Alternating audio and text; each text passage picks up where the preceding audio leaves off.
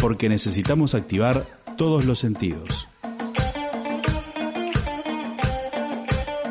Desordenando mundos. Desordenando mundos. Desordenando mundos. Desordenando mundos. Desordenando mundos. Desordenando mundos.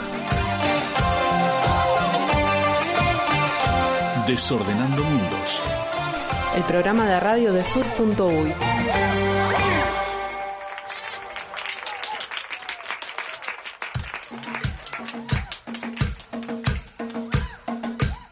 Buenas tardes, eh, bienvenidos al tercer programa de Desordenando Mundos de esta temporada, pero el 25, si contamos todos los programas que vamos haciendo. Digo porque es un número redondo. Qué montón. Llegamos a la juventud del programa, ¿no? Qué, Bien. qué linda época. Nos duele un poco el cuerpo para ser tan jóvenes. No se corresponde nuestro, nuestro cuerpo y nuestro estado hoy en particular con, con la juventud del programa. No, está bravo, está intenso abril, ¿no? Eh, de blindar a Olida que abril te pase por arriba. Eh, pero bueno, aquí estamos todavía con aires eh, primaverales, otoñales, ¿no? Porque hay ese clima eh, aún lindo de Montevideo, un poco ventosín, pero templado. ¿Cómo estamos, Sanfer? Veo, veo que el- doy el informe del clima y, Me estoy y entra usted. lo único que puedo aportar al programa hablando, ¿no? Porque después estoy acá atrás haciendo mis cositas. No, pero... no es Ah, lo sí, único, claro. Bueno, Sus está. cositas son importantes, ¿eh? Muchas gracias. Digamos que son las únicas sin las cuales no podría existir el programa. Todo lo demás. Bueno, pero podría haber otro operador, operadora. Y saldría adelante, estoy seguro. Eh, bueno, eh, tendríamos que ver, ¿no? Nosotros estamos a full acá con, con el sindicato de operadores de Radio Pedal, es el, el colectivo más intenso que reconocemos acá. Es como las personas, es como los amigues que cocinan, viste que uno tiene que tratar bien. Y cuando uno va a comer a un lugar, obviamente, eh, no solo por, por tratar bien a las personas, sino porque manejan la comida y bueno, puede venir complicada después, si no. Está bien. Bueno, en el programa de hoy vamos a estar conversando con las compañeras del colectivo y chacra agroecológica paso a paso. eh, bueno, que en realidad ya las conocen, son amigas del programa porque son las compañeras que hacen la columna de agroecología, que este año también va a, tener su lugar en Desordenando Mundos, pero bueno, nos debíamos ya hace tiempo charlar más detenidamente con ellas para presentar el colectivo, así que hoy vamos a compartir una entrevista que hicimos con ellas. Y también vamos a estar inaugurando un nuevo espacio, el espacio eh, de DJ Lilich, sobre música y feminismos, entre otras cosas, ¿no? Eh, eh, tema, espacios sin, sin límites. Pero bueno, por ahí un poco anda la, la cosa. Para hacer lo, lo que, bueno, en este caso DJ Lilith le, le gusta hacer o tenga ganas de hacer, y el otro día conversando sobre el espacio y sobre la columna, decíamos esto de, bueno, la, hay que darse espacios para hacer lo que nos gusta hacer, lo que tengamos ganas, sin mayor justificación que esa, ¿no? Que es lo que hacemos básicamente en el programa, pero bueno, la arbitrariedad bien entendida. Bien, ya veo la selección musical, viene con Tutti para hoy de DJ Lilich, estoy viendo acá en la grilla. Así que bueno, a partir de 19.15 por ahí, eh, va a andar por acá Ceci, DJ Lilich y eh, compartiendo su, su espacio. Eh, y bueno, y después vamos a, si, si nos da el tiempo, como siempre al cierre, comentar un poquito las notas que hay para leer esta semana y recordarle algunos eventos, actividades, eh, el componente social de, de, de este Desordenando Mundos. Así es. Desarmando la semana.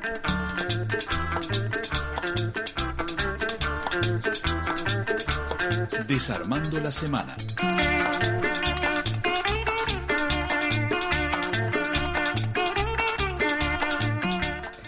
Bueno, decíamos que abril viene intenso, esta semana viene intensa en, en nuestras vidas, pero también en, en la vida del país.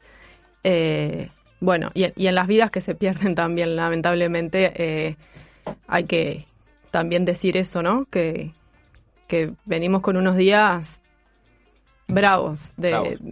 de- en relación a la pandemia, pero sobre todo me parece a mí a, a- a esas muertes que, que evitables, digamos, ¿no? Así que bueno. Eh, pero en, en el ámbito de la, del debate político en relación a, a la pandemia y a las cosas que la pandemia dispara, hubo como varios episodios esta semana, ¿no? Sí, eh, hubieron como un puñado de anuncios que son un montón, ¿no? Desfilaron casi todos los ministros ahí en, en la comunicación de los anuncios.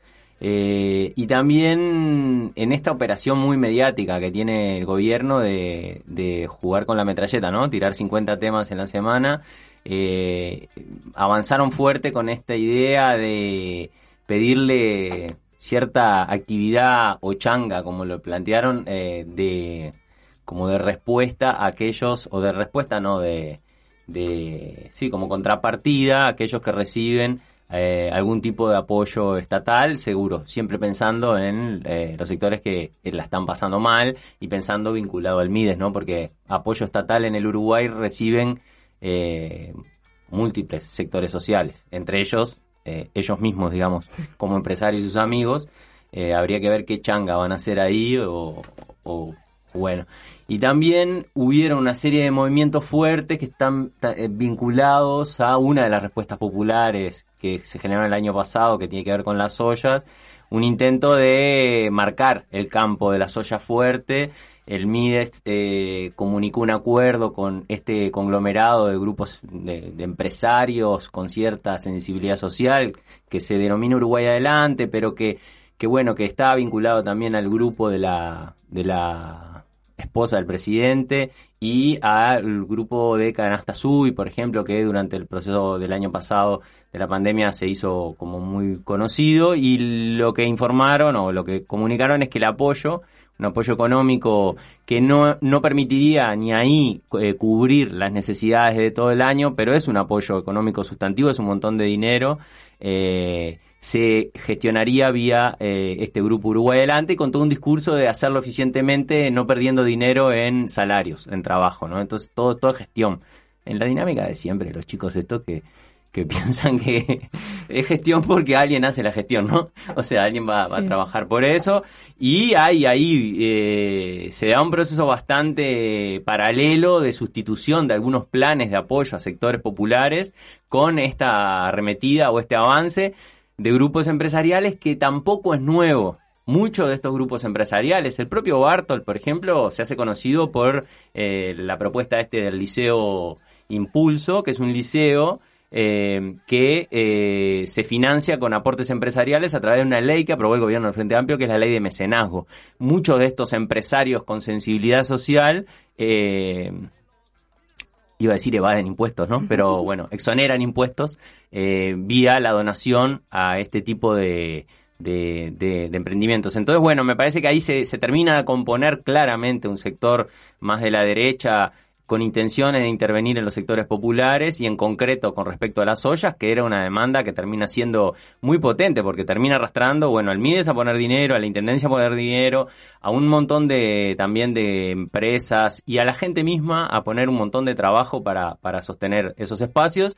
En ese mismo proceso de, también como de polarización, porque ahí lo que se termina presentando es una trampa envenenada, pienso yo, que es bueno, el Mides, Uruguay Adelante y algunas ollas, la Intendencia, la coordinadora de ollas y las otras, como una especie de dividir el campo y si vos recibís mi apoyo, no recibís del otro, y eso está sucediendo en las ollas, o sea, en las ollas eh, comunes y concretas en los barrios, o sea, hay un proceso de chantaje, digamos, de, de en, en, este sentido, y bueno, eh, en ese mismo proceso, en ese proceso de intento de polarización, que me parece que es un ejercicio que están queriendo hacer, están queriendo construir, eh, también surgen algunos ataques en, el, en, los últimos días a ollas concretas, a una olla vecina acá, que es la olla de Palermo, eh, salen en una entrevista en Canal 12, eh, salen con unas remeras en contra de la LUC y se da toda una andanada. Inicialmente, como, como están operando, digamos, inicialmente por redes sociales salen los operadores grandes, ¿no? Desde Graciela Bianchi, Gandini, los eh, periodistas, entre comillas, que tienen, eh, a hostigar, básicamente, o a eh, enjuiciar a la olla de por qué hace actividad política, como si los únicos que pudieran hacer actividad política son estos señores que viven de la política. O sea, actividad política hacemos todos. Y, y bueno, y claramente querían expresar su posición en contra de la LUC y lo hicieron. Y eso terminó escalando incluso en que en, en en una serie de actos más violentos vía el teléfono que la olla, eh, perdón, hizo público en Canal 12, eh, bueno, y donde se termina violentando a la compañera que, que, tiene el contacto. Es Así que bueno, eh, a pensar muchachos. Yo sé que no nos, nos- no nos escuchan a nosotros, eso estoy seguro. Pero bueno, no sé qué, en qué, en qué están pensando en este, en esta escalada tan fuerte que en realidad lo único que produce es una violencia muy extrema en gente que está eh, intentando de alguna manera eh, que la cosa no se ponga más complicada también. Porque si uno lo mira, las ollas están apoyando a- ahí a donde la situación económica, la situación de, de hambre concreta está más, más brava.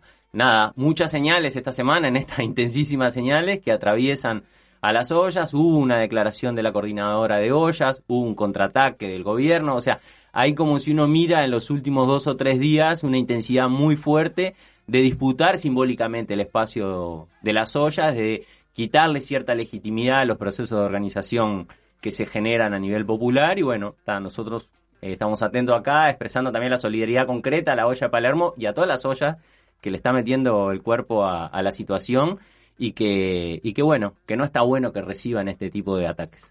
Sí, hoy los compañeros y compañeras de la olla de Palermo hace un ratito nomás sacaron un, un comunicado, habían sacado uno ya hace pocos días cuando empezaron los ataques, pero bueno, hoy, hoy sacaron un segundo comunicado diciendo que van a seguir recibiendo apoyos, colaboraciones eh, y mensajes, digamos, por, por sus redes sociales, ya no con ese teléfono que recibió ataques y amenazas incluso. Entonces, bueno, arrimarse a, a colaborar con lo que se pueda en esa u otras ollas. En este caso, bueno, a través de las redes sociales y no más de ese teléfono que fue objeto de amenazas. este Y bueno, hay, en todos los barrios hay ollas, ¿no? Con los que Sí, se sí, puede y si colaborar. les molesta nuestra solidaridad, más solidaridad, más, más y más.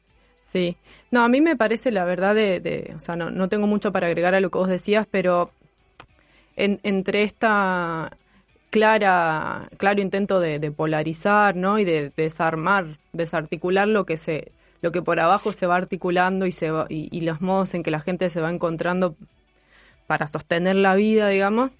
Eh, esto otro que comentábamos al principio de la contrapartida de trabajo para, para los, las personas que reciban algún tipo de apoyo económico que me parece de un cinismo, de una mezquindad absoluta, ¿no? Porque en realidad además es que, que la gente trabaje más o menos en negro, más o menos como disfrazado de una cosa como solidaria, algo que en realidad es pedirle a la gente que está como re jodida, este, una contrapartida de que de lo que le corresponde, o sea, de lo que pagamos, además no es que el Estado les da nada, o sea, les media, pero es con, con la plata de todos nosotros. Entonces, no sé, me parece como...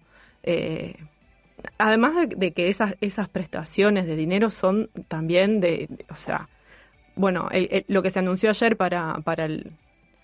Hay, un, hay unas que son de unos dos mil pesos, ¿no? Y después están las que se anunciaron ayer para, para algunos sectores de la cultura, el arte, ¿no? La música, además, y bueno, todos los, los sectores técnicos asociados a, a, a ese sector, que también es de un monto de 7 mil pesos por tres meses, personas que hace un año que, ¿no? Un sector que hace un año que está como viviendo la crisis, pero que nunca tuvo ningún tipo de apoyo.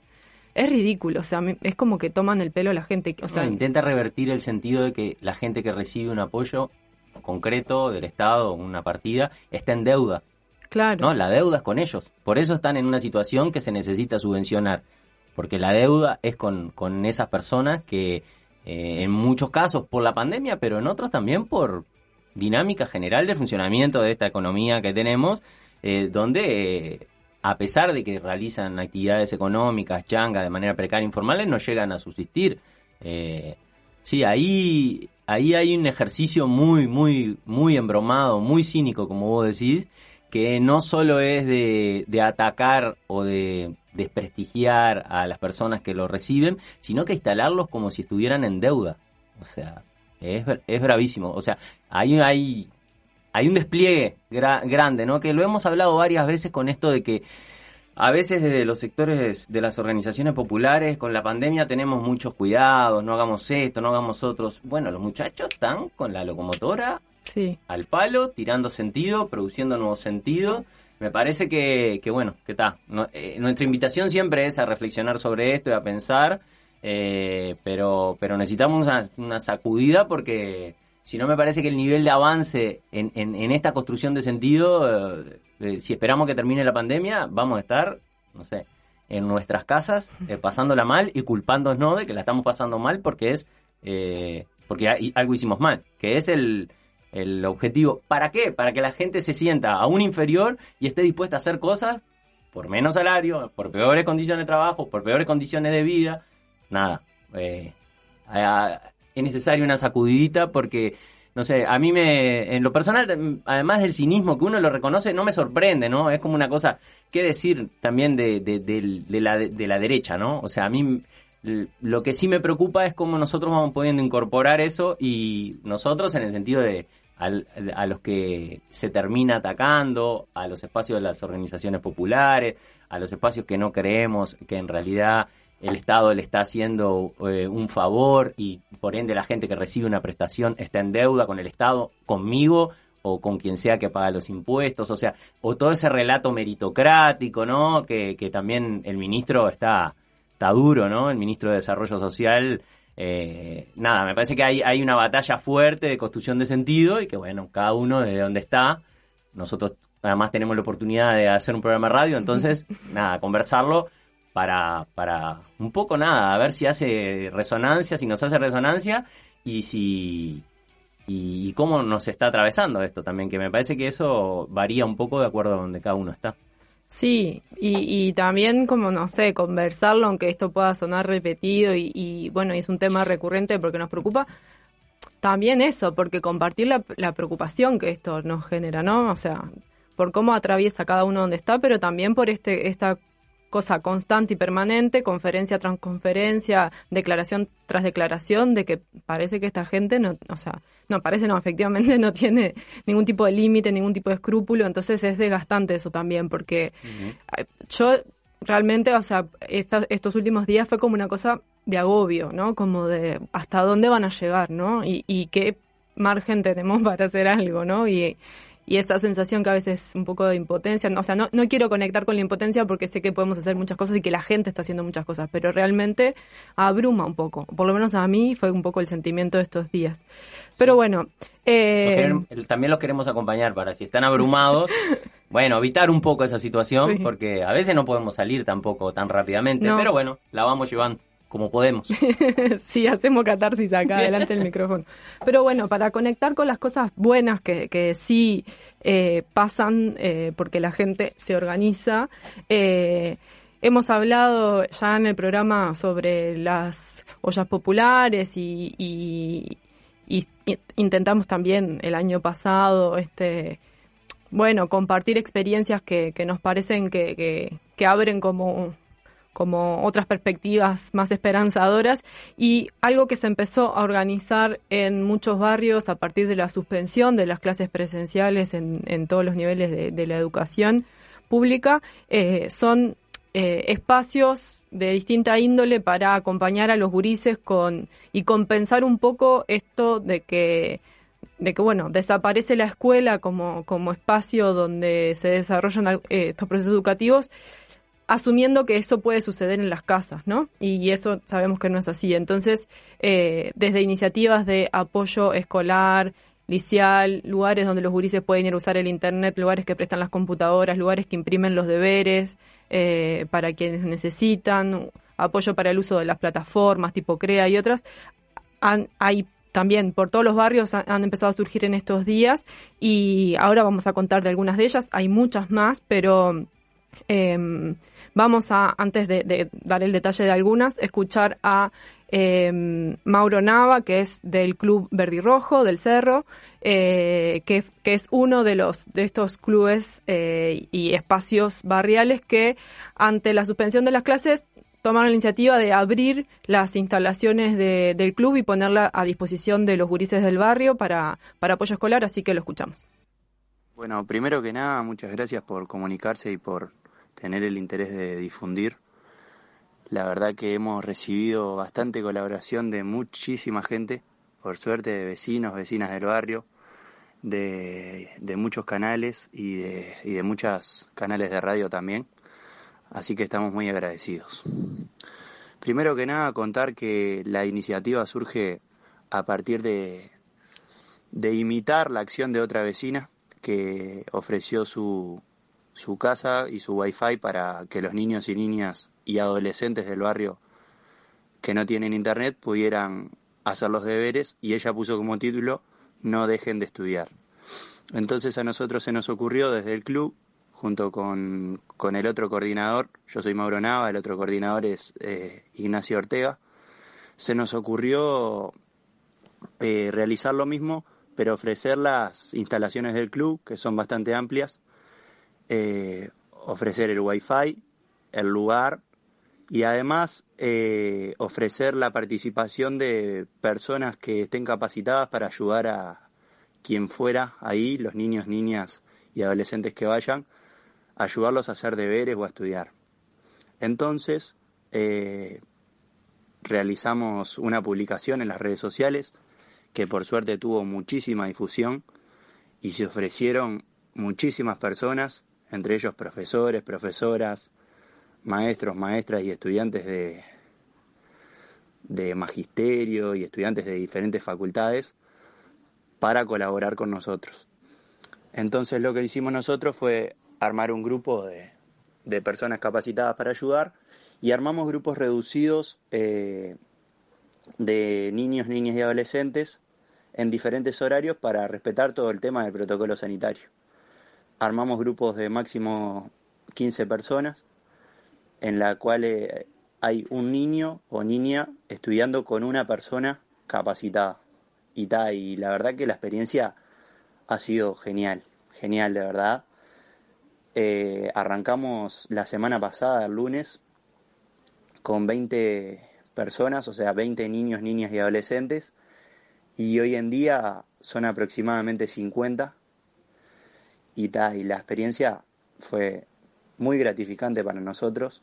Eh, es, un, es un acto que, que, te genera muchísima felicidad y que nace de, con, con, con, el objetivo de ser solidario y de tener empatía con aquellas personas que no tienen internet hoy y que no dejen de estudiar, que puedan hacer los deberes, que tengan un lugar y que tengan una persona que los pueda ayudar a realizar esos deberes, porque la realidad es que la, eh, la realidad hoy en día está difícil para todos esos chicos y chicas.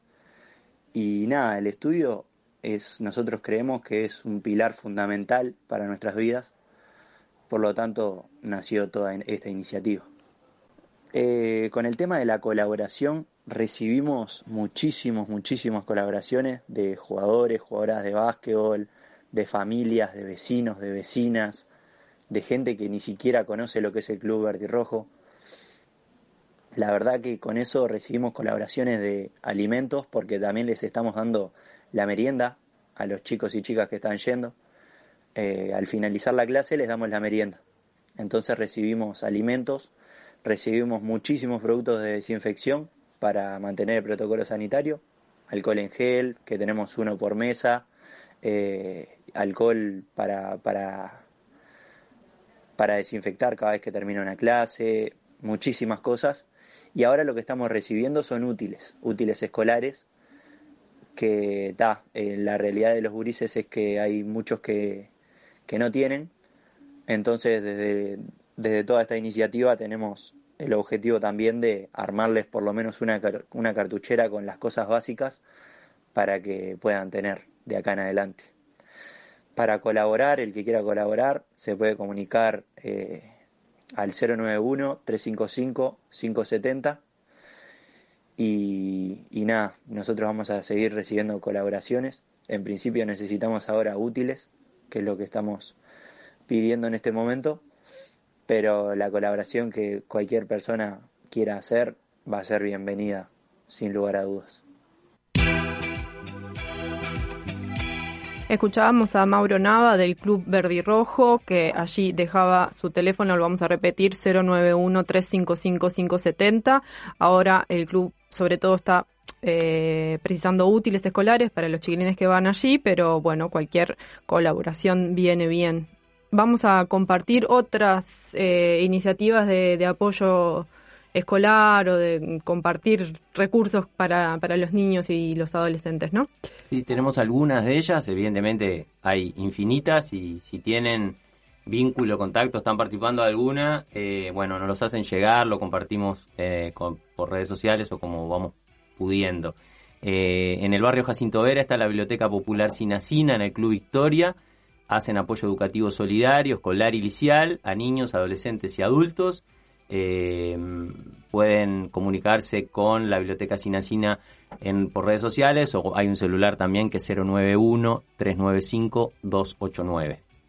Bien, eh, también el Centro Social Cordón Norte está ofreciendo apoyo a escolares y con, con, el apoyo de maestros, profesores, pero también compartiendo internet y computadoras para quienes precisen para trabajar. El Centro Social Cordón Norte queda en Daniel Muñoz y Joaquín Requena y pueden ver sus redes sociales donde se anuncia di, eh, cada día qué materias hay este, para que puedan ir. El restaurante y pizzería Trento en la calle 8 de octubre y Villagrán eh, bueno, es un local comercial que está disponibilizando Internet y también acompaña ese espacio de Internet con un poco de eh, merienda y demás. El teléfono es 2504-6329. 2504-6329. También en el Cerro, en Caminos Civils y Estados Unidos, el Salón Marilú ofrece Internet para, para hacer tareas y, y, un espacio para los, chiquilines que necesiten trabajar ahí con sus deberes y demás. Bien, nos vamos a la Costa de Oro, en la zona de Lomas de Solimar, la nueva Indiana, Indiana esquina Tuyutí. Eh, hay un cartel en el que disponibilizan su wifi y aseguran eh, para quienes necesiten internet y puedan conectarse, eh, aunque el local esté cerrado.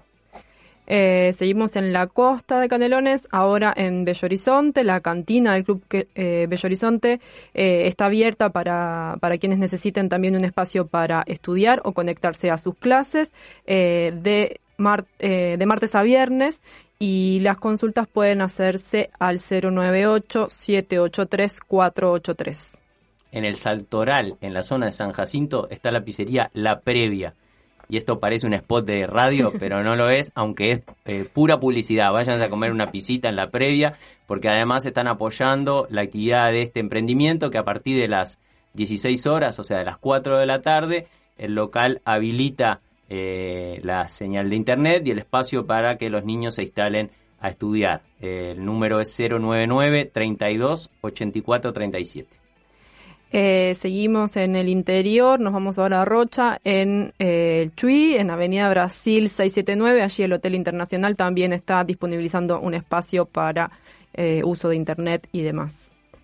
Y en Carmelo, en la sede del ZUNCA, el Sindicato de la Construcción, ahí en la calle Uruguay 276, además de ofrecer al local con Internet, la maestra Luz Tamara Dávila, y lo decimos, Luz Tamara Dávila, ayudará a quien necesite a utilizar la plataforma CREA el sindicato también reúne alimentos no perecederos que repartirá a personas con COVID.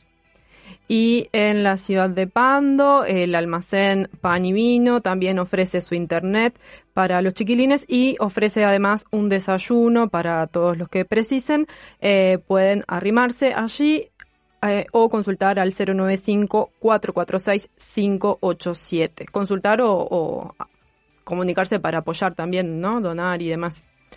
Seguramente esta lista es interminable, como el esfuerzo que la gente hace para, para bueno, para pasar un poco mejor esta, esta situación.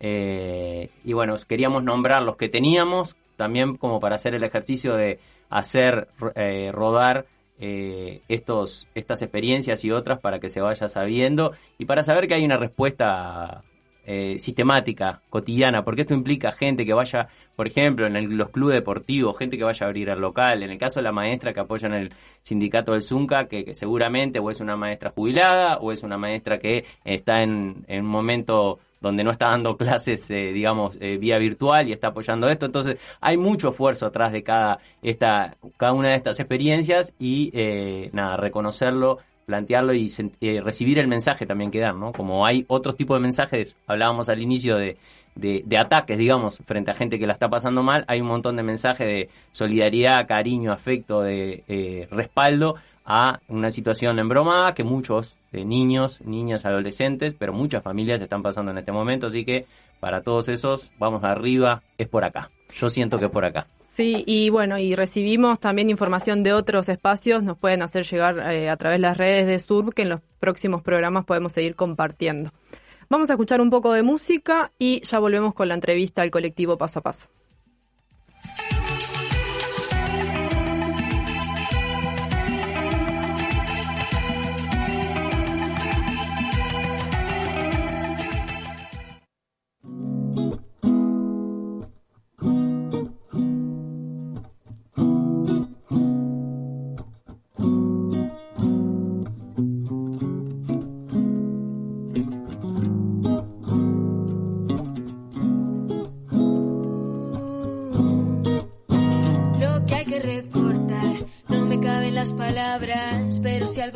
Claro es que no coincide con lo que me cuentan las pantallas y las voces de la desinformación.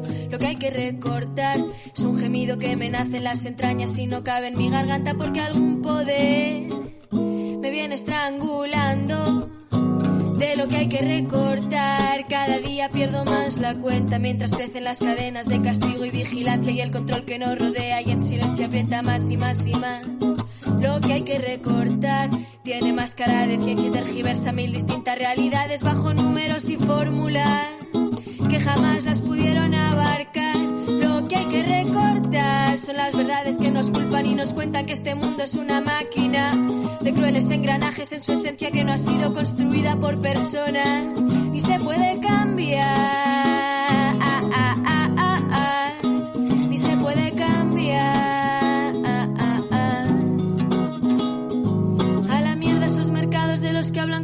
Tuviesen racionalidad. A la mierda sus mentiras sobre confianza, una entidad incontrolable que no piensa, no puede confiar.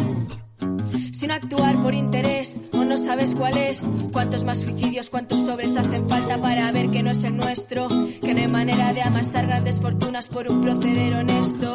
Porque honesto no es jugar, especular, chantajear con la necesidad del resto, no. No lo respeto.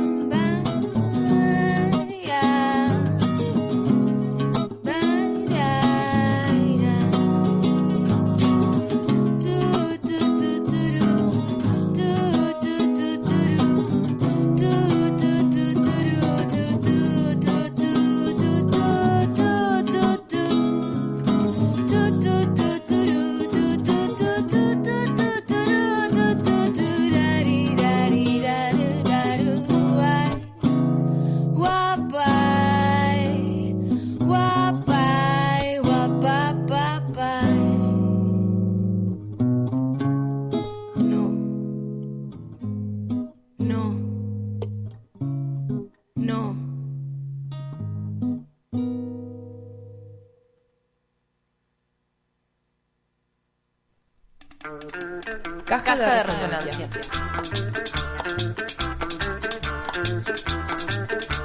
Caja de resonancias.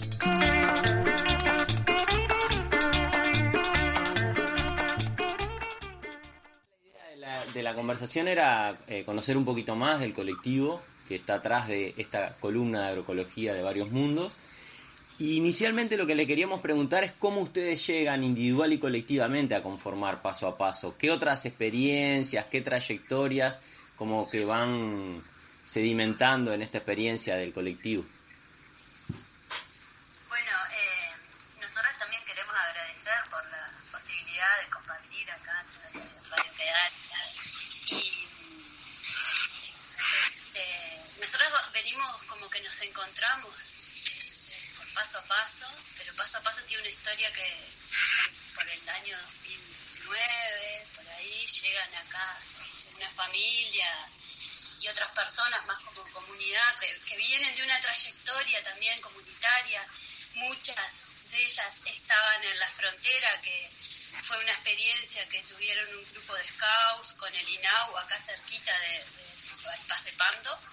Y bueno, después de ahí sigue como algunas personas vinculadas y una familia compra esta tierra para poder seguir acá con la producción para autoconsumo principalmente, de manera agroecológica siempre, en todo el proceso. Y en el año 2019, por ahí, llegamos algunas de nosotras acá y empezamos a encontrarnos y como a sumarnos al, proyecto de la chacra agroecológica y este, viendo también a partir de nuestras necesidades y nuestras experiencias que, que tienen que ver capaz más vinculadas con, con la, las plantas medicinales, que también se venía haciendo un proceso acá con elaborar algunas tinturas y algunos preparados a partir de eso, como la medicina también, ¿no? Como el alimento, como para comerlo así de, de manera natural, pero también poder tener este, otras medicinas de lo que tenemos acá. Eh, sobre cómo llegamos en realidad, vos preguntabas sobre todo eso. Ahí va. Eh, yo, claro, no nos presentamos cada una, si querés nos presentamos primero o no, claro, no importa. Porque para hablar un poco aparte de lo colectivo de lo, y la individualidad de cada una para ver. Eh, bueno, yo en realidad soy, soy hija de, de Gabriel y Pilar, que son, digamos, los que compraron esta tierra hace un tiempo. Y, y si bien, o sea, como que tal, soy hija de ellos y en realidad siempre tenía una relación con la chacra de alguna manera, pero como que no sé, no, no me interesaba tanto, digamos, el, y en realidad el clip me hizo, me fui un año y algo de, de viaje, yo por Latinoamérica, y como que en el viaje estuve en varias experiencias agroecológicas y eso, y viajando un poco fue que me di cuenta de que en realidad eso, como conecté en otros países con eso y fue como como que viajé un poco de tipo, pa, qué salado, mis padres en realidad están en un proyecto, está re bueno y como que nunca le había prestado como mucha atención, digamos. Y, y tal, y cuando volví en realidad empecé como a ir a la chacra con más frecuencia y eso, y ahí al tiempito fue que también se mudó Mati para acá, y después también venía otro amigo y nos fuimos sumando así como personas y fue también, está bueno en realidad también por el tema de como un poco un recambio generacional también, ¿no? De que en realidad este proyecto colectivo que contaba Mati un poco empezó como en el en la crisis del 2003, por ahí. Y, y nada, como que esa gente ya estaba bastante veterana, digamos. Un poco eso.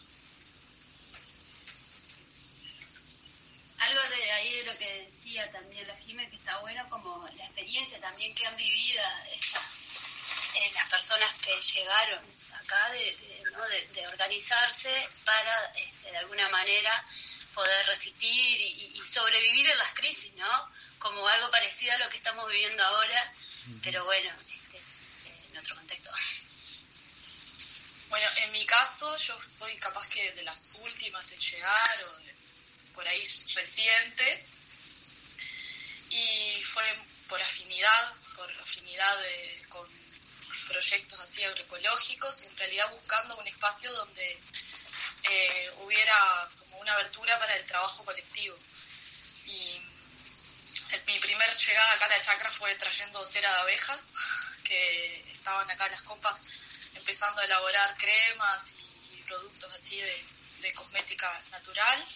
Y yo justo estaba como accediendo a esas cosas, ¿no? A través de un curso de apicultura y, le dije, bueno, yo voy hasta ahí, le llevo la cera. Y ya desde el primer día dije, bueno, acá me quedo, no me voy más. y está, y eso, y la afinidad y la ganas de estar construyendo en, en espacios así con compañeras que, que también tengan afinidad con esto, ¿no? Con la agroecología. Y ya de eso hace un tiempito. Bueno, y ahora se han sumado otros proyectos, otras cuestiones y, nada, seguimos ahí el proceso juntos. Bueno, yo también eh, llegué hace, hace poquito, conocía el espacio, sobre todo por ser amiga, eh, y me empecé a sumar el año pasado, en realidad, también como valorándolo como una experiencia de aprendizaje y yo vengo de un ámbito bastante urbano, eh, aprendiendo un montón y, eligiendo también esta experiencia y, y esta construcción en colectivo. Y algo que creo que mm, como de alguna manera también nos invita a estar acá es que la barra veterana, como nosotras decimos, ¿no? de quienes eh, hace más tiempo que están acá, están como en esa en un momento de mucha apertura, quizás ha sido siempre, pero bueno, ahora nosotros llegamos como en una apertura y como promoviendo continuamente que esa, ¿no? Como esa transición, traspase generacional, eh, súper abiertas a, a- a nuevas propuestas y a, y, a, y a compartir los conocimientos y la manera que vienen haciendo las cosas acá y, y a, inclu- y a cambiar también, ¿no? A agregar otras formas también de, de seguir este, viviendo, produciendo y de alguna manera este, disfrutando de- también de este espacio tan rico. Bien, y, o sea, co- eh, comparten vida, digamos, porque viven allí eh, las cuatro.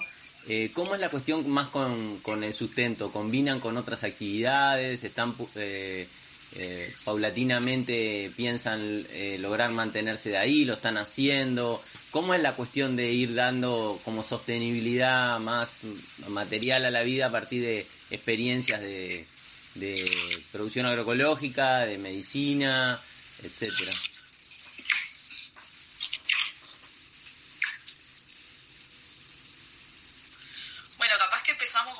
aclarando que no, que no vivimos todas acá. Eh, las personas que viven acá son Pilar y Gabriel y una de nosotras que vive acá también, como de forma permanente, ¿no? Es una chacra que tiene dos viviendas eh, y el resto venimos semanalmente. Tenemos como determinado así un día, un día específico de trabajo colectivo y después, bueno, en función de la disponibilidad horaria, vamos como viendo la posibilidad de estar otros días de la semana. Hay un día así que fijo, que lo fijamos ya cuando empezó la pandemia, como que vimos que este era el lugar desde donde refugiarnos y ahí sí estábamos como más días de la semana acá. Y, bueno, eh, complementamos, sí, trabajando fuera, todas trabajamos, tenemos otras actividades fuera de la chacra. Y, y venimos acá a sumarnos al proceso que ya está andando, ¿no? Esto es un proyecto que se sostiene con el trabajo del día a día de productores y productoras y en nuestro caso es eso, eh, asumimos algunas tareas que sí que son nuestras eh, y otras que estamos siempre como eh, asociándonos al trabajo que ya se hace. pero en sí se intenta como pensar colectivamente el espacio y que haya como una división del trabajo en el que nada, las personas que llegamos podemos sumarnos a lo que ya se está haciendo, ¿no?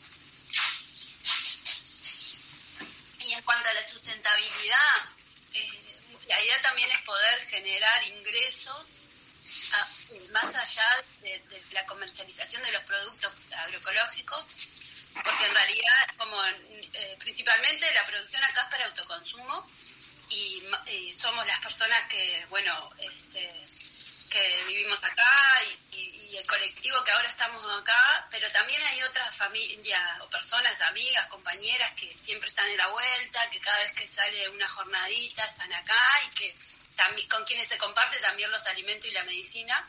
Entonces, bueno, como que por ahora se, prioriza el autoconsumo, hay un espacio de comercialización en, acá en una cooperativa de viviendas que se monta como un puesto los sábados donde llevamos los productos que tenemos, los excedentes, y bueno, a veces hay más, a veces hay menos, pero ya hay un vínculo de confianza también con esas familias de, la cooperativa La FUCBAN. Y eh, también tenemos como otros proyectos para poder generar ingresos a partir de más de, nosotros llamamos como la, pata más pedagógica, si se quiere, que tienen que ver con compartir un poco también a partir de, de la educación, ¿no? Como poder este, hacer instancias de intercambio y de formación dentro del espacio de la chacra con las cuestiones que, hacemos día a día, con lo que tiene que ver con la agroecología como la vivimos acá. Y por ahí también la vemos como una línea de, poder generar ingresos, eh, ¿no? como a partir de esos intercambios, talleres, formación. Tenemos algunas experiencias también de, estamos como eh, produciendo lo que se llama bioinsumos, que son insumos biológicos, naturales, ecológicos, que también, si bien nosotros priorizamos siempre la producción para usar acá la chacra, ¿no? Lo vamos haciendo en función a la estación del tiempo y a las necesidades, pero también, eh, por ejemplo, en algunos casos hemos eh, nos está dando muy buenos resultados y tenemos excedentes, bueno, estamos comercializando también esos bioinsumos como otra fuente de ingreso y en ese sentido también, al igual que los alimentos, lo que entendemos que son tecnología, la manera de producir es una tecnología popular que la hemos aprendido en instancias eh, generalmente populares, abiertas de intercambio, y la vendemos a un precio accesible que para que todas las personas que necesitan tener esos este, insumos puedan acceder también, ¿no? Como fuente de ingreso, pero intentando ser de como un precio justo para eso, para que las personas puedan acceder a este tipo de, productos. Y Y, y este tiempo, digamos, de la pandemia, ¿no? Que, que bueno, eh, se ha elaborado mucho sobre la conexión de, de lo que tiene que ver con todo el proceso de industrialización de alimentos y la conexión con la conformación del virus y demás, y, y, esta cuestión de, la, de, de, de, vincularse desde la producción de alimentos agroecológicos, ¿cómo la vienen viviendo ustedes? ¿Cómo, ¿Qué vienen conversando? ¿Cómo vienen sintiendo? ¿Cómo entienden que la agroecología puede entrar en juego en este contexto? ¿Entienden que hay más sensibilidad sobre la, los alimentos que consumimos, el tipo de alimentos, si son sanos o no? ¿Cómo la vienen viviendo, pensando? Mismo al principio, cuando empezó, éramos, cuando empezó en sí el momento de la pandemia, el pico, no sé, no el pico más alto, mentira, porque en realidad ahora supuestamente hay más casos, pero cuando empezó el furor, que fue tipo marzo y abril, eh, justo fue un momento que éramos bastantes personas, acá éramos como, en un momento llegamos a ser como 10, creo, por ahí, y, y también en realidad mucha gente como en seguro de desempleo, perdiendo el trabajo y eso, y, veníamos más con el énfasis en lo de las no, más con las plantas medicinales solo y no, no estábamos tanto para el cultivo de alimentos. O sea, estábamos como complementando el trabajo acá, pero no teníamos en sí como plantados cosas más como si éramos tantas personas en realidad necesitábamos aumentar un poco la producción de, alimentos y eso. Y como que dado el contexto dijimos, bueno, está, vamos a priorizar eh, esto de meterle más a, a, producir más alimentos. Y también un poco la discusión que se dio en ese momento fue como el tema de que realmente, en realidad, si, si se complicaba con el tema que en un momento se empezó a hablar de que se cerraban las fronteras y, y como que se podía llegar a pensar hasta que no iba a haber como importación de alimentos, no sé, hubo como, en un momento conversábamos de todo de la importancia en realidad de, de tener alimentos, o sea, eso de la soberanía alimentaria, de poder eh, producir los alimentos mismos a nivel local, por un tema de accesibilidad de, eso, de que en realidad en el caso de un colapso es como, está re importante que la mayor cantidad de, posible de personas puedan acceder a eso, a producir sus alimentos. Y ah, también lo que sentimos es que mm, ha habido en este último año eso, como más, este, como que las personas en general están teniendo como un poco más presente la importancia de los alimentos, de dónde vienen, ¿no? O como algunas más que tener la importancia, la necesidad de, tener que comer y no tener un peso para salir a comprar la verdura. Nosotros estamos en una zona que es en Pando, ¿no? Y que estamos en una zona cerca de, cercana de, barrios en contextos bien críticos y acá eso se siente mucho. Y bueno, también esto como que el año pasado cuando empezó, a arrimarse más gente por eso, ¿no? Como una necesidad de, poder tener esos alimentos. Y ahí nosotros, bueno, como que fuimos en realidad, eh, las discusiones que hemos dado y lo que, lo que sentimos es que como que tenemos bien presente, hay una preocupación acá de, cómo poder seguir eh, produciendo y manteniendo, ¿no? Como estos alimentos y poder... Eh, hacer llegar a las familias estas que están acá al lado, que el año pasado vieron unas ollas que ahora no están funcionando, hacer llegar esos alimentos y que las familias también puedan de alguna manera tener también el contacto de la tierra, ¿no? Como poder este, replicar esto, la, huerta en, en, sus casas, en sus barrios. En eso también intentamos, hemos tenido eh, en las ollas del año pasado, cuando teníamos alimentos disponibles, llevamos los alimentos y hemos hecho un, así tenemos como un vínculo con los barrios más cercanos para poder ir, como tejiendo también y de alguna manera de acá poder este favorecer si se quiere no esta posibilidad de acceder a las semillas que acá tenemos eh, una cantidad de semillas que vamos produciendo y aparte integramos la red de semillas entonces tenemos acceso a semillas nativas criollas y facilitando los centros educativos, hay un par de caídas a la vuelta con quienes también hemos generado algunos contactos, hemos tenido instancias de, hacer huerta ahí con la gente, con la comunidad, como que mm, por ahí no, lo que entendemos es que es un momento de reforzar los sistemas inmunológicos y que al tener todos estos alimentos y esta medicina de manera bien saludable, es muy importante poder compartirla y que, y que se repique, ¿no? No solo llevar el alimento, solo llevar la medicina como una manera de, entregarla a la otra persona, que quizás en algunos momentos es necesario, sino también poder este, caminar con todas juntos, ¿no? Para poder ir como sembrando cada cual y de alguna manera cada cual poder empezar a hacer, a tener su propia medicina y sus alimentos. Y eso por lo menos sentimos que está como en este último año, en algunos casos está más presente. Bueno, y acá el barrio, en la vuelta está como re jodida la situación, se ve mucha mucha violencia, por supuesto, robos de alimentos, de, de maíces, como que se ve que se, se, nota, se siente la crisis, se siente el hambre, se siente como esa necesidad de tener mayor acceso a los alimentos.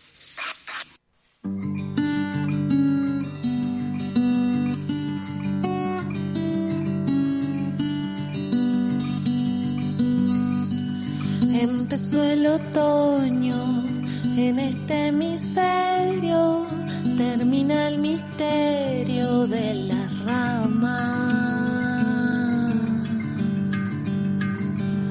Es momento de cosecha, noche hermosa. Siempre es temporada de una cosa.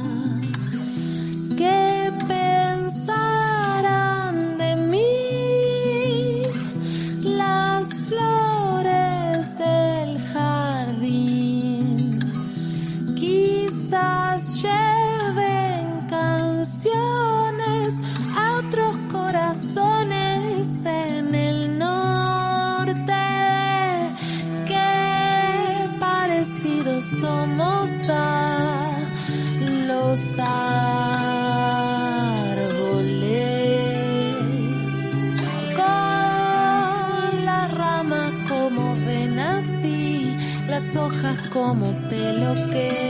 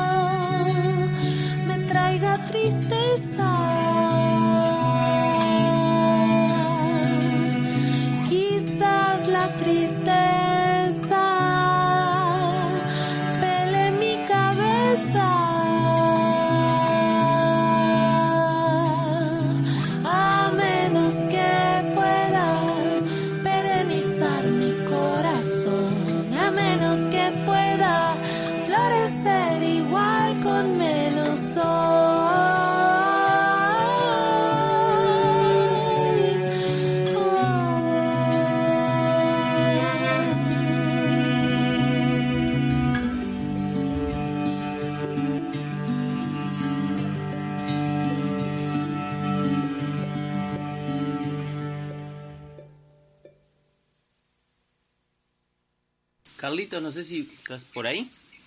Sí, este, este, estaba pensando justamente en esto último que, planteaba Matilde, ¿no? En relación a la, a la, la urgencia que instala la situación de la crisis y cómo en realidad sabemos que las, las transiciones hacia una forma de producción agroecológica no son inmediatas, ¿no? Sino que requieren tiempos, paciencia, mucha convicción, digamos, del, del rumbo. Entonces quería preguntarles cómo, cómo incide eso en su planteo más pedagógico, como le llamaban, ¿no? En ese trabajo más educativo de este, promoción de la alternativa agroecológica. ¿Cómo lo trabajan? ¿Cómo entra lo, vivencial allí?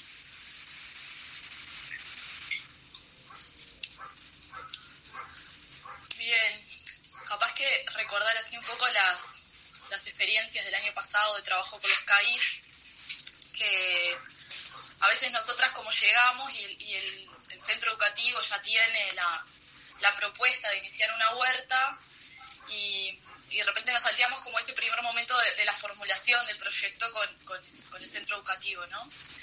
Y bueno, nosotras siempre llegamos para, para discutir algunos puntos, ¿no? Como esto de, por ejemplo, el acceso a, a los insumos, ¿no? Como que intentar pensar que, que la alimentación en un determinado momento pasó a ser una, como una demanda individual, pero si nos ponemos a mirar un poco la historia un poco más para atrás, era algo que se resolvía colectivamente, ¿no? Como otras tantas actividades así necesarias para, para la reproducción de la vida. Entonces, bueno, ¿qué, necesitamos para, para empezar una huerta?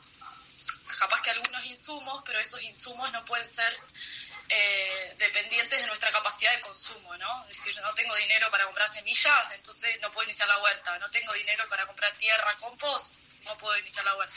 Entonces empezar a desconstruir eso, ¿no? De que eh, empezar un proceso de huerta agroecológica es mucho más enredarse, entrar en, unas, en redes, ¿no? Entrar en una comunidad que es una comunidad que, que cree que la agroecología es el camino para la transición y y eso, ¿no? Mucha paciencia para, para que eso se vaya dando.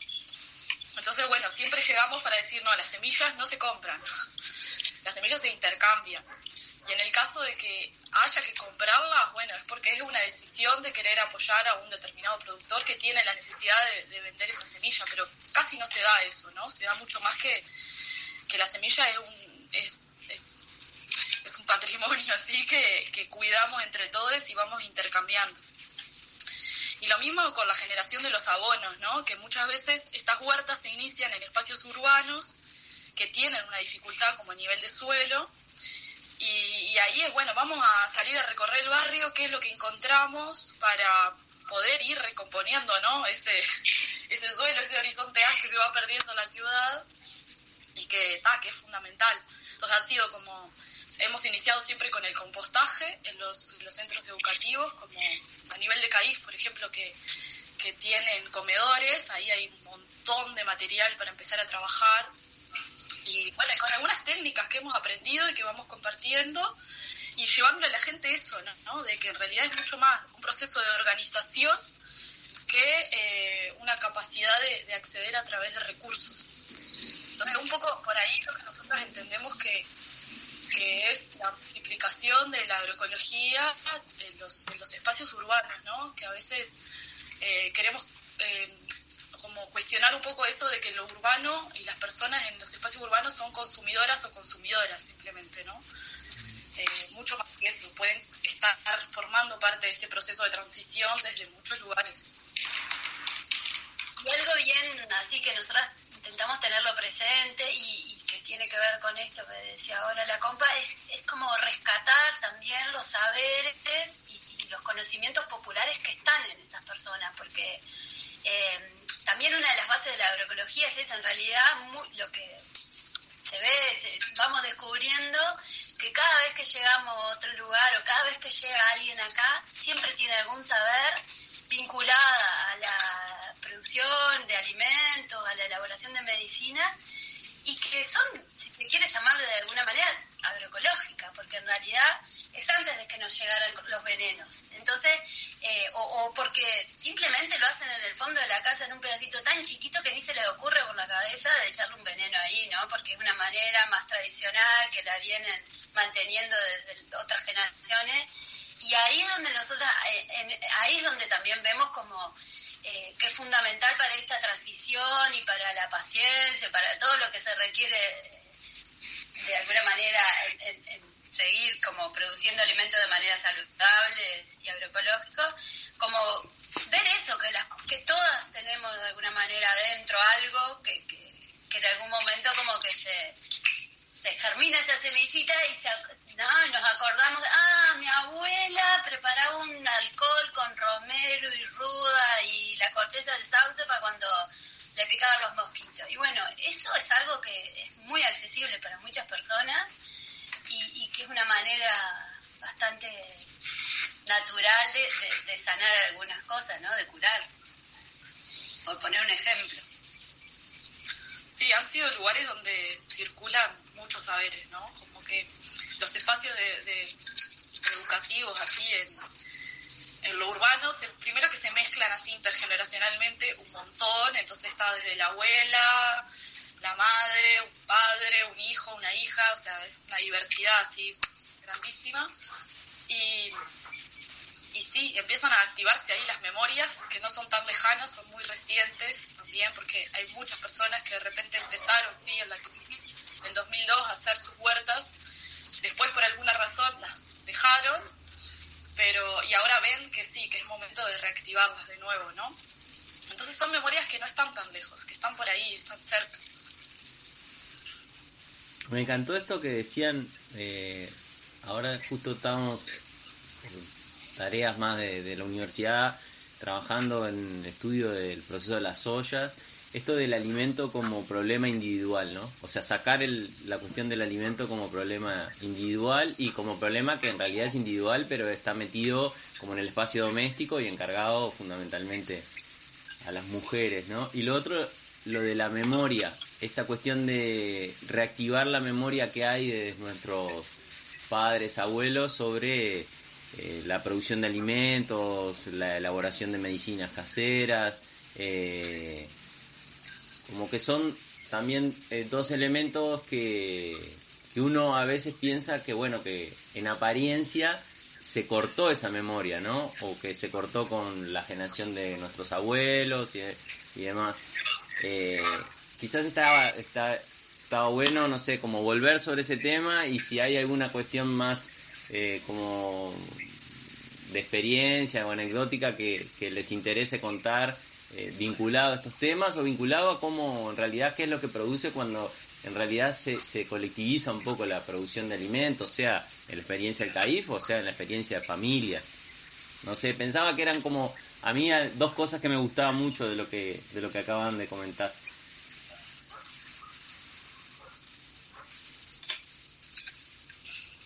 Estamos acá organizando quién, quién responde.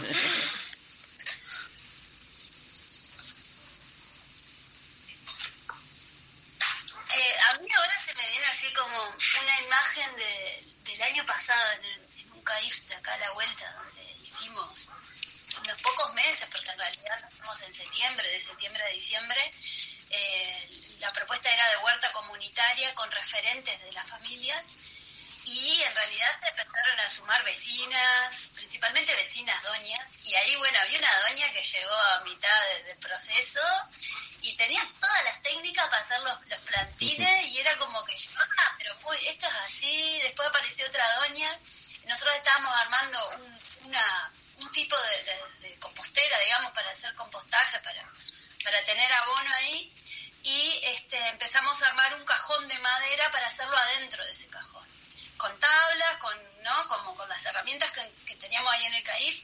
Y también llegó otra abuela de, de una, de dos niñas del CAIF.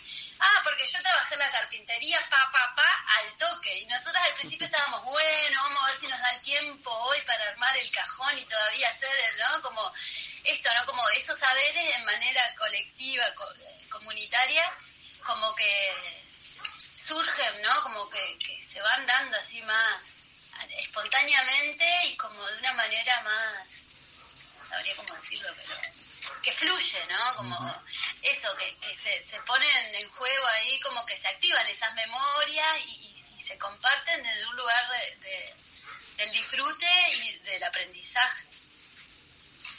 Sí, esto que decía acá, la compa me, me hace acordar de, de ese ciclo de talleres en el que se nos fue, la activación de la huerta requirió que tengamos que usar un montón de herramientas y el perfil que se fue conformando en el taller fue mucho de mujeres y de mujeres jóvenes. Por una cuestión de que eran las madres que llevaban a los gurises a- al CAIF y ya se quedaban para hacer el taller, ¿no? Entonces, bueno, madres jóvenes que eh, muchas viviendo solas, criando sus hijos solas, y, y claro, que salían del taller diciendo, pa, yo no sabía que era tan accesible usar un taladro, voy a poner estantes por toda mi casa, ¿no? Entonces como que en realidad en la huerta se activaban ahí un montón de conocimientos y saberes, que bueno, capaz que no somos todas muy expertas utilizando algunas herramientas, pero haciéndolo juntas se volvía algo bastante accesible. Eh, y ya te digo, usando herramientas varias, herramientas de corte, ya te taladro, bueno, martillos, clavos todo el tiempo. Y- y viendo que eso, eso, después en las casas se podía multiplicar de una diversidad de formas, no solo para hacer un cantero.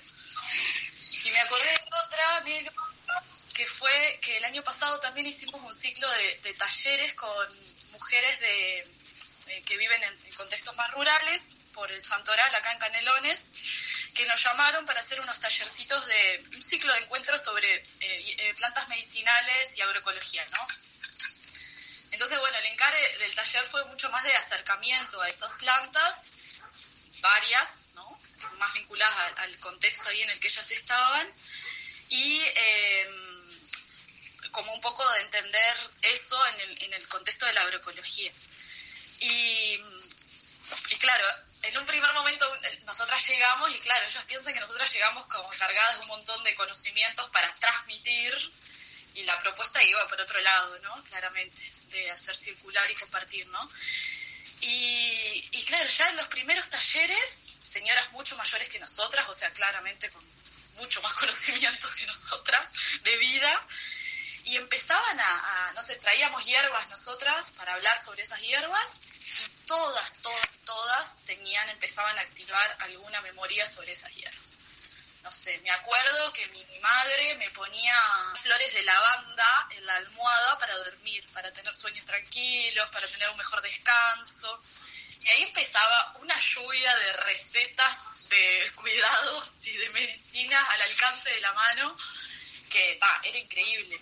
O sea, salimos de este taller con, con, de ese ciclo de encuentros con un montón de recetas de autocuidado así uh -huh. increíble y muchas que venían realmente de ellas, ¿no? De, empezar a era mucho más generar el espacio de encuentro que obviamente que tra transmitir, ¿no? No tenemos mucho así no vamos por ese lado, vamos más por el generar el encuentro y circular lo que está por ahí.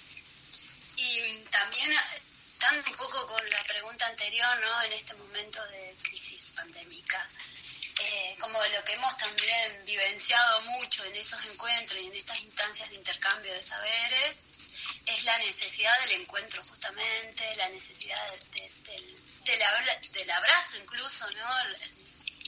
En todos los lugares terminamos sin tapabocas siempre. Eh, cuenta. Eh, bueno, emocionadas, abrazándonos como eso, ¿no? Como reforzando también que que a través de la agroecología, ¿no? Y que y a través de los saberes más populares, como eh, permitirnos ese encuentro y, y ese compartir y, y, ese intercambio también de cariño con personas que ni conocíamos, que pero que bueno, que, que nos, nos vemos como con las mismas necesidades. Sí, lo que, lo que puso la pandemia en, lo, en estos contextos de la agroecología es, obviamente, ¿qué entendemos por cuidados? ¿Qué son cuidados, no? Por eso, bueno, seguimos creyendo que es producir alimentos saludables, tener medicina al alcance de la mano, apostar a la producción local, a las redes, a fortalecer las redes. Ahora estamos empezando un ciclo de mingas, de apoyo, de trabajo colectivo en otros espacios que están necesitando de repente como un empuje de, de se viene el invierno, hay que activar algunas cosas, bueno, vamos un par de personas y nos sumamos a, a, a esos procesos de trabajo, ¿no? Vieron que nosotros en realidad acá, este espacio es como para hacer lo que queremos. Capaz que hay alguna cosa que quieran decir y no le preguntamos si ustedes quieran compartirla capaz que eh, contar también, ¿no? Que en esto de que somos parte de, de, de algunos otros colectivos y organizaciones, eh, el espacio de, de, mm, agroecología de varios mundos ha sido como muy compartido con esos otros colectivos. En particular, así de la red Semillas, criollas y nativas, eh, hay como una barra más de, juventud, quienes desde donde se organiza el Campamento de la Juventud de la Soberanía Alimentaria, que el año pasado participamos y compartimos desde allí algunas entrevistas. Y bueno, eso, como que desde ahí eh, se han generado muchos intercambios re lindos y apoyo, como que es un espacio medio compartido ahí, se diría, con, con por ahora principalmente con la barra más de la, de la juventud de la red de semillas. Y, y que bueno, que para este año también estamos con Tuti y con esa idea también de poder seguir compartiendo ah, eh, en ese espacio otras experiencias, ¿no? Como agroecología de varios mundos, no solo aquí lo que pasa en paso a paso, pero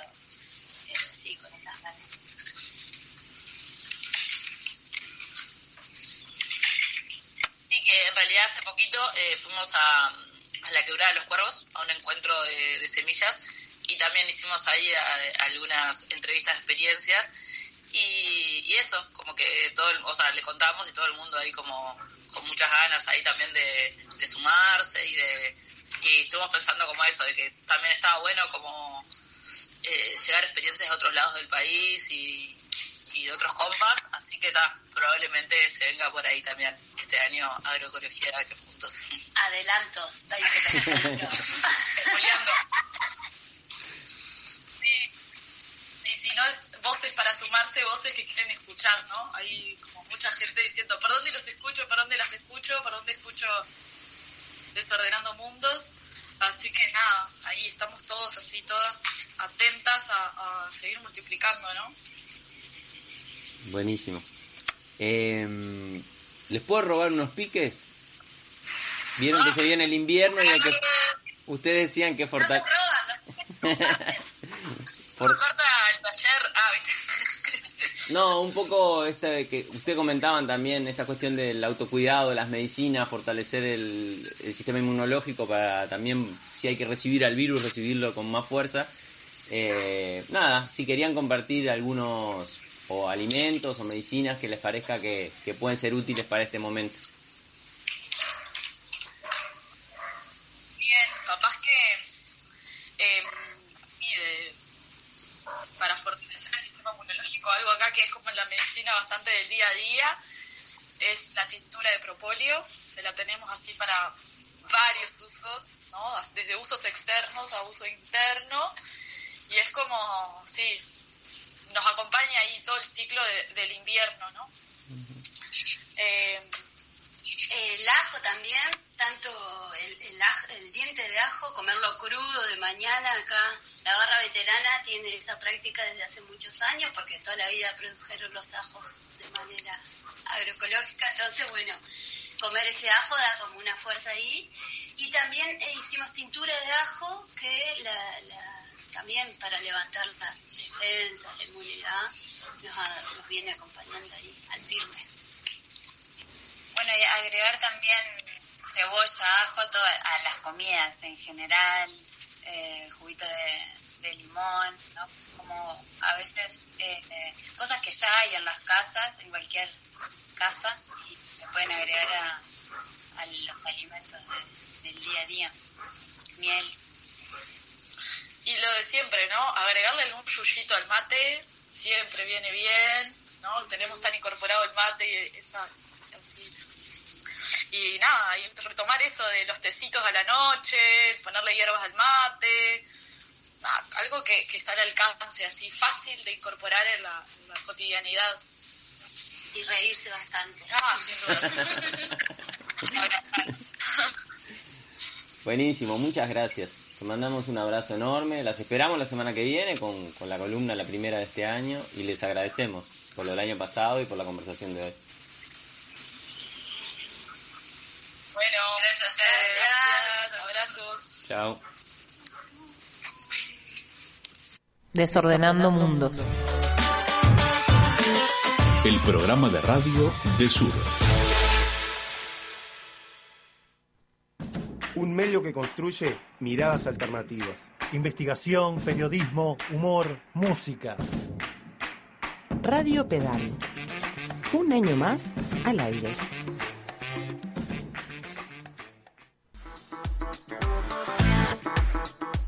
Desde el colectivo Pedal nos enredamos en la realidad. Hacemos comunicación independiente y con contenidos libres. Nos movemos colectivamente porque queremos seguir siendo un espacio donde entremos todos, donde potenciemos nuestras libertades y propongamos otras miradas y perspectivas. Solo construyendo redes podemos lograrlo. Te invitamos a suscribirte y disfrutar de los beneficios de proyectos amigos. Hacete parte de este enredo.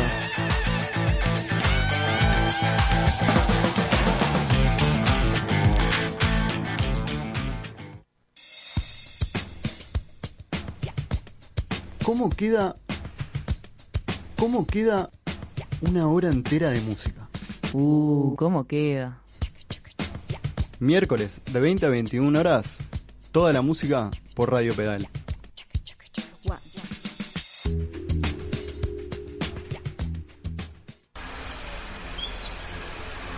Envalentonadas, tercera temporada. Más envalentonadas que nunca. Los viernes cada 15 días a las 9 de la mañana. empieza el día y hay que llenarse de valor para salir al mundo, te traemos la parte más linda del engaño. Lo que elegimos creer.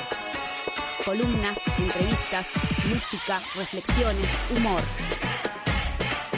Envalentonadas, el entretenimiento es político.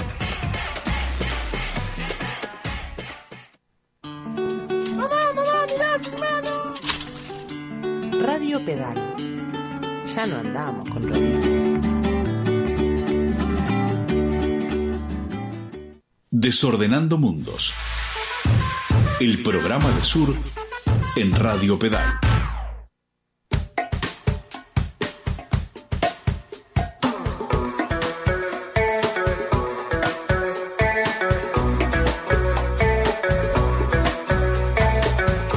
Seguimos en Desordenando Mundos y ahora vamos a estrenar un espacio de esta nueva temporada que estamos soñando con que exista desde el año pasado y contentos y contentas de que se concrete. Estamos recibiendo a Cecilia, DJ Lilith, que inaugura hoy su espacio de música y feminismos y quién sabe cuántas otras cosas. Bienvenida.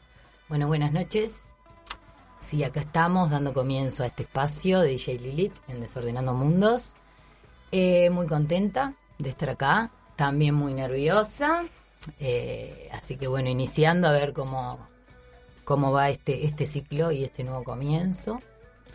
Este, quizás yo lo que tenía ganas, primero un poco agradecerles por el espacio y también contarles que me van a estar Diego y Vito acompañando hoy en este espacio, en este ratito, porque también la necesidad de no estar sola y de que acá les expertes me acompañen y me ayuden si ven que me estoy ahogando en algún momento. Pero bueno, este, y tal y un poco hoy lo que venía con ganas, me armé todo muy armadito, mi programa, seleccioné las canciones hace como tres días que estoy en esta. Hasta me escribí un archivo de Drive con todo lo que voy a decir exactamente, que no creo que suceda eso, pero ya no está sucediendo, básicamente. Pero puedo decir que va a ser la columna más planificada de Desordenando Mundos, porque el nivel de preparación no tiene comparación con nada de lo que se ha conocido en este programa. Así que, la verdad, un honor que todo ese, ese laburo tuyo y, y esa, esas ganas también de para este espacio, para compartir con nosotros. Sí, me di manija y ya tengo armado todo el programa del año prácticamente. Sos la envidia de todos los columnistas y las Pensé que estaba re desordenada y no estaba confiando en mí misma y cuando me vi me di cuenta que sí tenía todo ya pensado. Hay que creer en un. Es- esa fue mi conclusión Sí. final. Ah, que hoy un poco voy a hablar un poco de eso también. Y bueno, eh, primero que nada esto, bueno, yo soy Cecilia, soy DJ Lilith. Este, voy a tener un programa acá en, en Desordenando Mundos una vez al mes, el tercer miércoles de cada mes. Este, y eso que les comentaba un poco Lavito, de que, bueno, esto nace en realidad el año pasado, me invitaron desde Sur, desde Desordenando Mundos, me invitaron a un programa, un poco a contar quién era Lilith y qué hacía. Este, fue muy disfrutable ese programa para mí, para nosotros, creo. Eh, y bueno, y, y me plantearon la posibilidad de, de arrancar este ciclo, digamos, este año. Y bueno, muy contenta en realidad de poder poner mi voz a jugar acá, eh, con muchas ganas de eso. Y un poco, bueno, ese programa primero que tuvimos en diciembre del año pasado, yo contaba, hoy lo estuve escuchando nuevamente, chiques, obvio. este, sí. Eh, y un poco en ese programa yo contaba quién era DJ Lilith, cómo había nacido, digamos, cuál era su historia. Y también un poco sobre por qué mi nombre, ¿no? Y hoy la idea no es volver a contar eso porque traje otras cosas para hacer, pero sí como un, mi idea era como un sobrevuelo de esa historia un poco. Como yo contaba la otra vez, en realidad Lilith nace en Brasil, nace como con un grupo de compañeras brasileras, argentinas y uruguayas, nace como un ave fénix de las cenizas a partir de un vínculo de violencia con un DJ varón, donde yo aprendí siendo florero a, a pasar música sin que me lo enseñara, observando, porque el objeto tomó vida y, y bueno, y observó, no era tan boludo como parecía. Y bueno, y en ese, cuando me separo de ese vínculo, me llevo conmigo es la música que esa persona había juntado, también a costas de mi trabajo no remunerado, de cuidado. Ah. y bueno, y en Brasil nace allí entonces eh, DJ Lilith, a partir de esa música que en ese momento yo tenía. DJ Lilith después se va a nutrir de muchas otras cosas, ¿no? Pero inicialmente nace ahí. Y otra cosa que quería contar brevemente, que además luego traje una canción para para este momento, este cuento, es bueno, un poco de dónde sale Lilith, que yo ya lo conté la otra vez, pero voy a volver a relatarlo mínimamente. Y bueno, esto, nosotras con estas compañeras en Brasil estábamos trabajando en un círculo de mujeres a Lilith, a ese personaje, que es un personaje mitológico. Eh, Lilith tiene que ver con la mitología sumeria y después, bueno, un poco los judíos cristianos la toman y lo también la, la, ponen como un ser maligno o la dotan de características negativas, digamos, básicamente. Pero bueno, Lilith como que su característica, digamos, o con lo que se vincula es más con la cuestión como lo erótico, la rebeldía, el salirse de lo que está establecido o a lo que se suponía que, que ella tenía que, que cumplir o para lo que había sido creada, que en realidad es creada como primera mujer con Adán, digamos.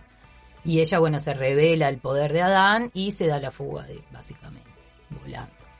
Entonces por eso se la vincula con esa rebeldía, como también con el erotismo, porque en esa discusión ella lo que desea es no estar abajo en la relación sexual, ¿no? Como cierto, ella reclama un vínculo de, igualdad de alguna manera, porque ambos fueron creados de la tierra, digamos. Y luego aparece Eva como producto de la costilla de Adán, como mujer de alguna manera simboliza como la mujer del patriarcado, ¿no? La que viene a servir esa necesidad de Adán de sol, al estar en soledad, de acompañamiento. Bueno, entonces eh, nace en esta línea, ¿no? De rebeldía, de rebeldía hacia lo que se le quiere eh, obligar a cumplir o a lo que se quiere que ella sea. Y, bueno, y también es como la señora de la noche, de alguna manera, está como muy vinculada con lo nocturno también, ¿no? Y este, bueno, con la rebeldía femenina. De ahí, bueno, salió ese nombre que después cuando me hice feminista y todo siguió circulando fue perfecto, ¿no? Cerró todo, ahí entendí por qué me llamé así. Y bueno, pero por lo que Lilith era acusada, una de las cosas por las que ella era acusada era por matar bebitos, ¿no? Lilith, eh, supuestamente, según la iglesia y todos los que luego vinieron a, a reprimir a las mujeres, básicamente, este, plantean que Lilith es como un demonio, algo así como un, demonio, vampiresa alada, que secuestra niños, bebés y los asesina. Este, también perjudica a las mujeres embarazadas. Otra de las cosas que hace, supuestamente, según el relato que la, hace muy malvada, eh, es que cuando los hombres duermen y tienen eyaculaciones nocturnas, Lilith roba el semen y se autofecunda para parir brujas y demonias y seres muy malignos, tremendamente malignos y feministas. Para mí que entre eso también para alguna que otra feminista. Entonces, eh, para dar como esta, para visualizar, para echar luz sobre esta relación entre Lilith y las feministas, yo traje especialmente un temita que me gustaba mucho y que a las compas nos gusta mucho en general, eh, que se llama Mata Bebé, que es un poco como burlarnos de lo que nos acusan y de lo que nos atacan, ¿no? Tomarles del otro lado y divertirnos con, con la violencia que, que tiran hacia nosotras. Y así que ahí va Mata Bebé, muy cortito, disfrútenlo.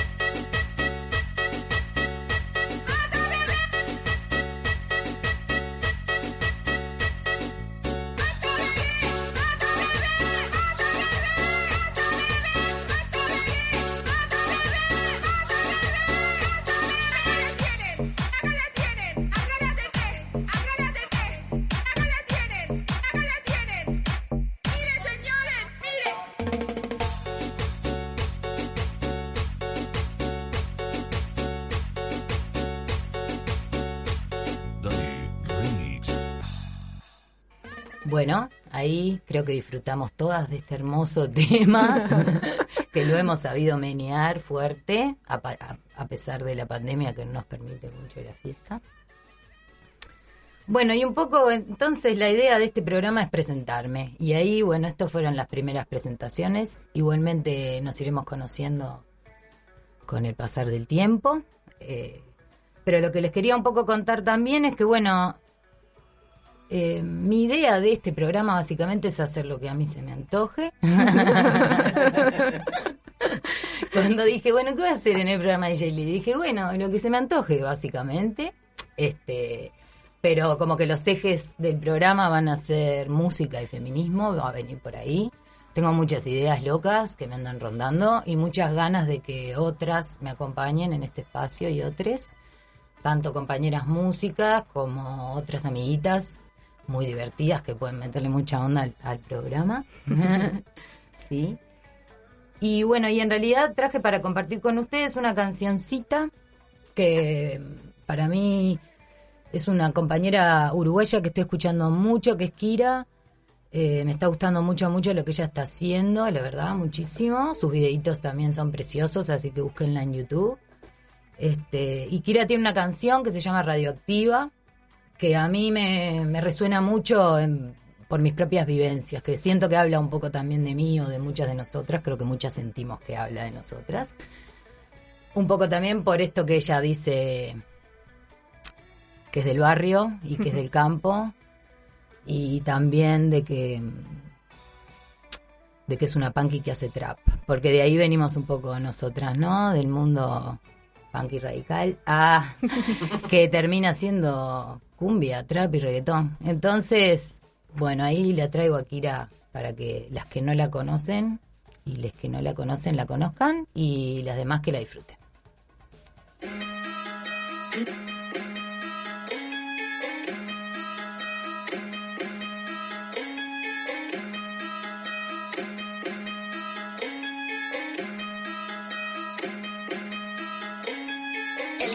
Sabor amargo del golpe que me diste ayer. Rompimos el hilo que nos conectaba, ya no voy a volver. Me llama la noche y la barricada. Quisimos arder con todas las pibas, recuperando el fuego que nos han robado.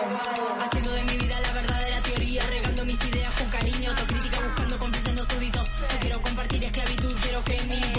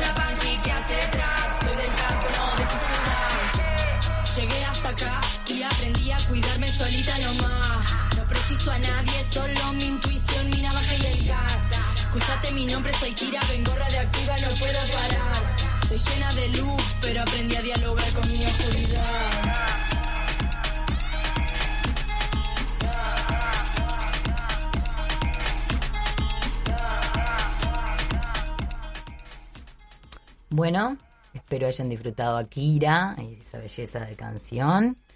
tengo sueños de algún día invitarla al estudio, la verdad. Eh, voy a invitar compañeras con la excusa, con la excusa de invitarlas, quiero conocerlas. En realidad va a ir por ahí la cuestión. Así que ya tengo unos planes. Veremos si Kira me da bolilla. Kira, dame bola. ya se la voy tirando por las dudas si le llega este mensaje. Eh, bueno, y hoy también lo que yo tenía un poco de ganas de compartir con ustedes eh, es un poco... Cuando me propusieron hacer el programa yo me puse muy nerviosa, eh, por eso también lo planifico tanto, porque soy un poco controladora y eso me hace sentir un poco más tranquila. Eh, pero esto de que no surgen todos los miedos que uno tiene, ¿no? Y lo que me vino mucho, las reflexiones que estuve haciendo estos días, es sobre el asunto de sacar la voz, ¿no? Y cómo es difícil para nosotras las mujeres, y para mí particularmente, porque esta es mi vivencia, eh, creer en mí misma y valorar lo que una tiene para decir. Sentir que lo que una tiene para decir es valioso y que otras personas van a tener ganas de escuchar lo que una tiene para decir. Y que para mí la música es algo que disfruto un montón y reflexiono mucho sobre eso y genera en mí muchos sentimientos y pensamientos. Que yo comparto con las personas, con las amigas, con las compañeras. Eh, y que a veces ellas me devuelven, pa, qué bien esto que pensaste, o se cuelgan a escucharme y creo que a veces me cuesta más valorar a mí misma, mi propia voz, que a las compas que andan a mi alrededor. Eh, y también es lo que me, eh, que estén esas compas que me en algún momento valoraron mi voz, también es lo que me permite valorarla y estar hoy acá sentada, ¿no? Y la invitación de ustedes también fue para mí una valorización de, de mi voz. Y que bueno, también el que no quiera escuchar no pone la radio y listo, ¿no? O sea, básicamente, va a escuchar la persona que tenga ganas de, escucharme hablar y de escuchar la música que tengo para mostrarles. Entonces también estuve pensando mucho en eso. También estuve pensando en que para mí el espacio de radio es un espacio nuevo. Yo sí participé de radio comunitaria cuando era adolescente, joven, eh, allá en Lesica, donde vivía, en la Voz FM, que era una radio comunitaria del barrio. Pero siempre participé más organizando, pensando, armando, que propiamente haciendo radio, poniendo mi voz a jugar al aire. Eh, sí lo hacíamos con Lucía, una amiga muy, muy querida, Lucy Rigoyen, que hacíamos un programa para niños donde varias veces le ayudé. Pero bueno, siempre me costó mucho poner mi voz a jugar, siendo además que tengo esta voz tan particular que fue muy juzgada en la infancia como voz de macho y esas cosas, ¿no?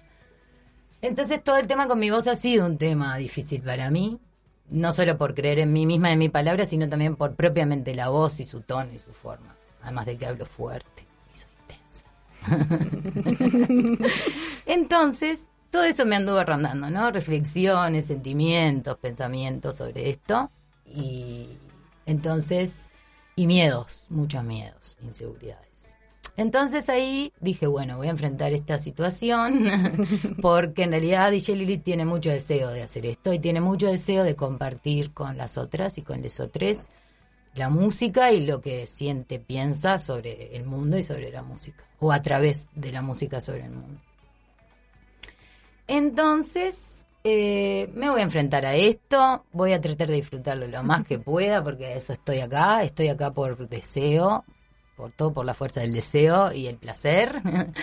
por eso estoy sentada acá haciendo esto. Me conecta mucho con las ganas de vivir. Eh,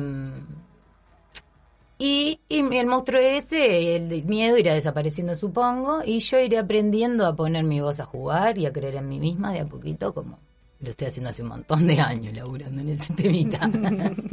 Así que les traje una canción muy, muy hermosa, muy hermosa, que se llama Mi Monstruo, que es de Que Te Calles, que es una banda española, que la estoy escuchando mucho hace un tiempito y que la disfruto un montón, muy hermosa, son artistas muy bellas y dicen muchas cosas muy interesantes, así que también investiguen a que te calles, realmente la recomiendo.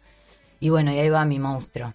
Eh, les estoy mostrando lo profundo de mi ser con este tema, así que manéjenlo con cuidado.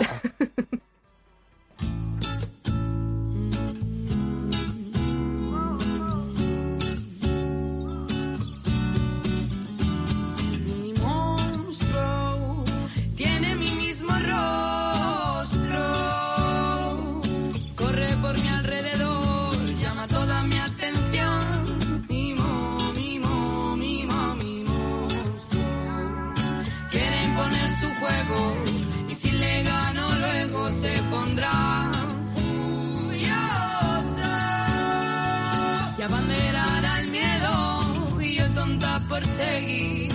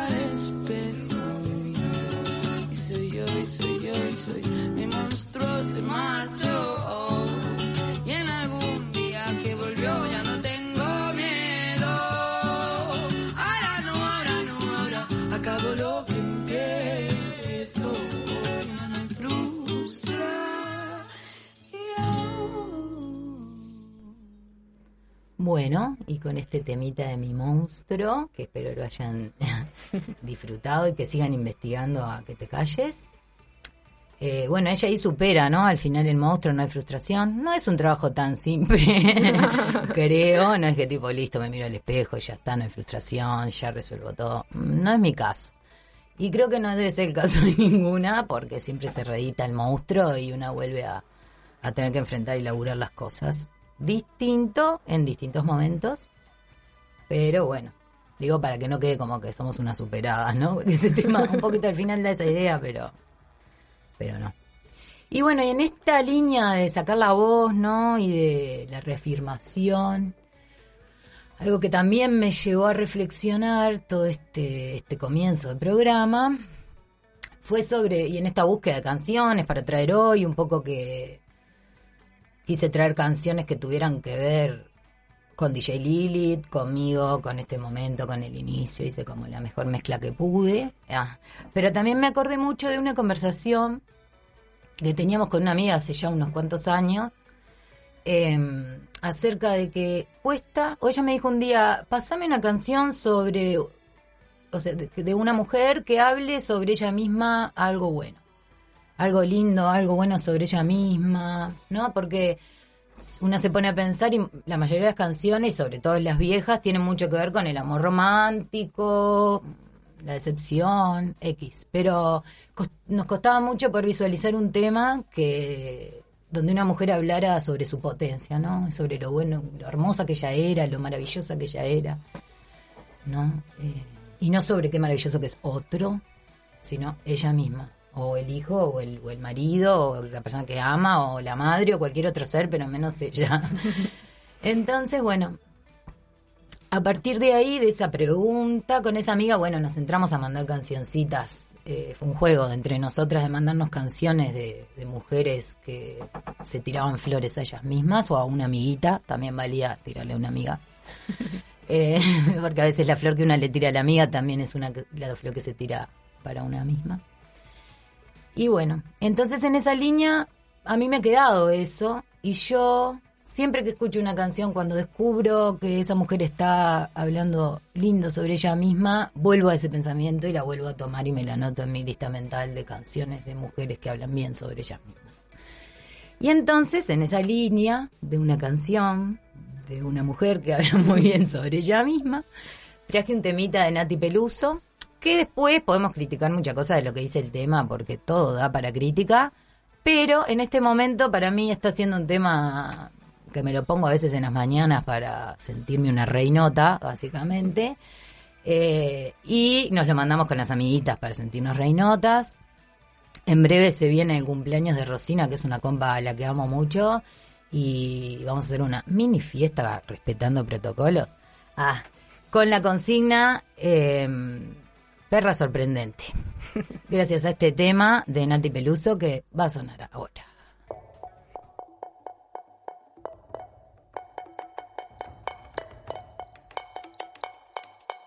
Qué buenas vistas tenés cuando me pones a cuatro patas. Si se entera de esto, mi papá te mata. No te doy la gracia para que me digas ingrata. Mírame suave que soy frágil y tan dulce, una mina delicata. Este es mi método, gordo, agárrate. Mira mi truco, be careful, no te mate. Cocino tu coto, quito mate. Con mi, mm, yo genero debate.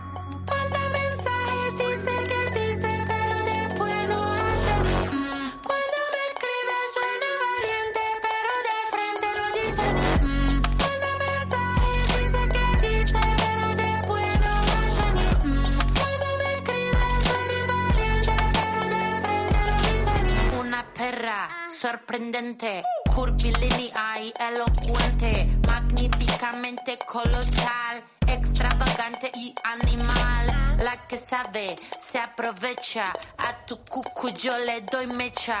Que te guste es normal, me buscaste lo vi en tu historial. No puedo evitar ser maravillosa, dame la golosina que estoy golosa. Soy un desayuno continental, tienen que escucharme con delantal. Nene, tu novia se puso pegajosa, venime de arreglamos la cosa. Hago un delivery descomunal, ladro que ladro, no tengo bozal.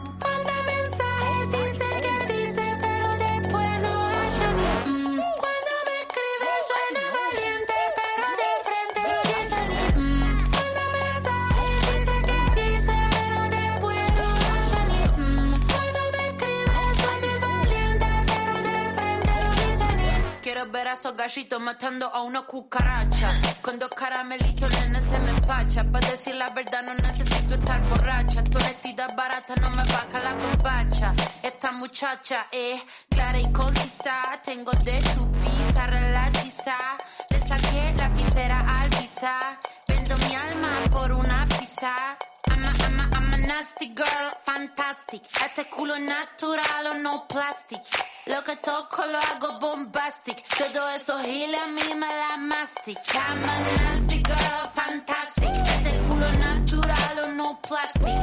Lo que toco lo hago bombastic. Todo eso giles a mí me da mastic.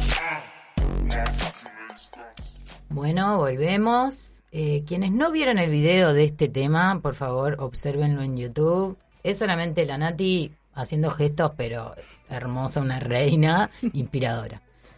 Eh, bueno, entonces vamos a cerrar en este comienzo. Vamos a dar final a este comienzo. Estoy muy contenta, muy, muy, muy, extremadamente contenta. Me salió precioso el programa, mejor de lo que había imaginado. Ah, eh, y bueno, les espero el próximo miércoles dentro de tres miércoles que tengo anotado acá que sería 19 de mayo en mi, en mi documento de Drive. No, no, el nivel de organización yo se los dije, o sea, incomparable. No planifiquen nada para el 19. Se lo reservan, por favor. Anótenlo, nos vamos a divertir pila. Pocas veces va a ser triste, capaz que sí, pero en general nos vamos a divertir, chiques.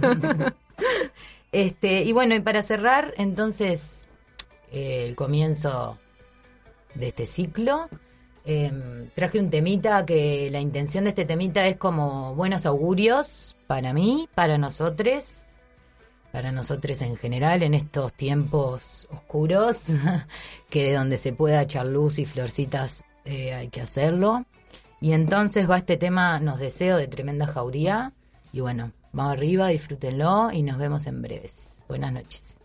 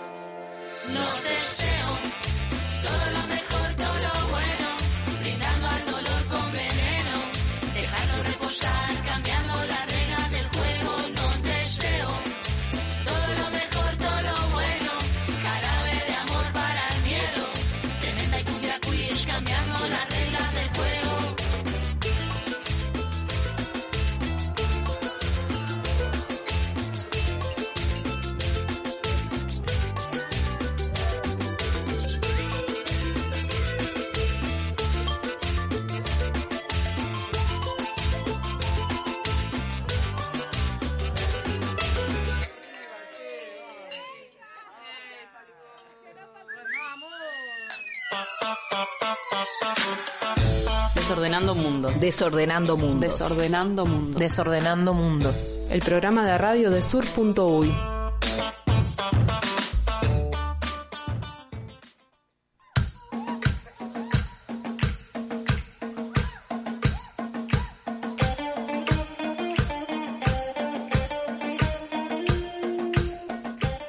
Bueno, vamos llegando al final de este tercer programa de Desordenando Mundos 2021. Primera vez que nos llegamos al final de las corridas, ¿no? Sí, raro, raro. Raro, raro sentirse así de relajado al final, ¿no? pasando cosas raras. Precioso el espacio de, Sí. de Ceci. eh, así que bueno, lo vamos a estar disfrutando eh, una vez por mes. eh, y bueno, quedamos ahí. Y para volver, para volver a escuchar, eh, nada, de- ¿no? Como para disfrutar de buena música y de, y de estas cosas tan lindas que compartió, más allá de que lo hayan escuchado ahora, queda ahí también como una selección musical linda para acompañar momentos, ¿no? Sí, ya que tenemos tiempo, podemos decir que luego estas partes, tanto las partes como el programa entero, van a la página web, ahí en la lengüeta de su radio está el de Desordenando Mundos 2021, pero además lo pueden escuchar en Spotify, lo pueden escuchar vía Mixcloud, lo pueden escuchar hasta por Apple Music, llévatela esa. Estamos como saturando todas las plataformas, en todas las plataformas, en casi todas. Vamos a dejar algo abierto, podés escuchar la columna de, de DJ Lilith, de Ceci y todos los contenidos de Desordenando Mundos. Bien, ¿qué otros contenidos podemos encontrar en la página de Sur, además de todo lo que tiene que ver con Desordenando Mundos? Bien, los últimos días compartimos una entrevista larga que le hace el eh, New York Times Magazine a Silvia Federici, a nuestra Silvia, a nuestra queridísima Silvia, eh, que es una entrevista bastante larga que un, periodista que varón le realiza en diferentes momentos paseando por parques de, de Sí. Nueva York en plena pandemia. Entonces, bueno, es una entrevista desde de un medio como el New York Times, entonces tiene cositas que uno dice, bueno, qué raro como las plantea, pero eh, nos gustaba mucho, es una traducción que hizo la gente de Tinta Limón, que es la editorial que eh, distribuye un poco los libros de Silvia aquí en, en Argentina y también en Uruguay. Eh, y es una entrevista larga, lleva un tiempito de lectura, pero muy disfrutable porque conecta su propia experiencia vital con eh, los aportes, las palabras que Silvia nos ha ido prestando para pensar eh, la lucha, la- nuestra vida. y bueno, está ahí de hace unos días, se llama No se pueden desarrollar buenas políticas si el sector más grande de la economía no es visible. Quizás el título sea lo peor de la Lo nota, peor. quiero decirlo, porque la nota tiene pasajes bomba. Cuando lo, lo publicamos, eh, claro, no podíamos cambiarle el título a la nota de, del periodista. No se iba a enterar tampoco, ¿no? Sí, yo te iba a decir la pero, verdad que... pero bueno, cuando uno toma de otros medios, a veces le hace pequeños ajustes, sobre todo para, para acortarlas un poco, porque muchas veces vienen con títulos largos. Y nada, ahí hay una, un- me parece una buena entrevista, una linda entrevista, como para re- escuchar, releer a Silvia y sus, sus aportes a la lucha feminista, a la discusión de los comunes, a la discusión adentro del marxismo. O sea, realmente la nota toma como eh, casi todas las aristas o todas las aristas del trabajo y la vida de, de esta, una de nuestras abuelitas, la, la gran Silvia. Bien, yo quería compartirles e invitar a una actividad que va a haber este viernes 23 de abril a las 7 de la tarde que organizan las compañeras de Minervas y de la Escuela de Formación Feminista. Eh, va a ser una actividad virtual eh, en la que nuestra compañera también de, Sur, Mariano El Sosa, va a estar presentando su tesis de doctorado que se llama De la orfandad al linaje hacia una genealogía de las luchas feministas del Uruguay post-dictadura. Un trabajo muy, muy, muy lindo, muy interesante, muy necesario para entender, eh, bueno, las luchas de las que venimos para, para que nos ayudan también a pensar el presente. Eh, en esta actividad, además de, de estar Noel compartiendo su investigación, va a, va a haber compañeras comentando, Raquel Gutiérrez Aguilar, compañera de México, Gladys Zul de Guatemala y Mariana Menéndez de aquí de Uruguay, compañera de Minervas. Y es una actividad a la que hay que inscribirse, entonces busquen en las redes de, de Minervas, tanto en, en Facebook como en eh, Instagram, eh, allí está el link hay que llenar un pequeño formulario y luego se envía el enlace de Zoom para la actividad. Realmente no se la pierdan.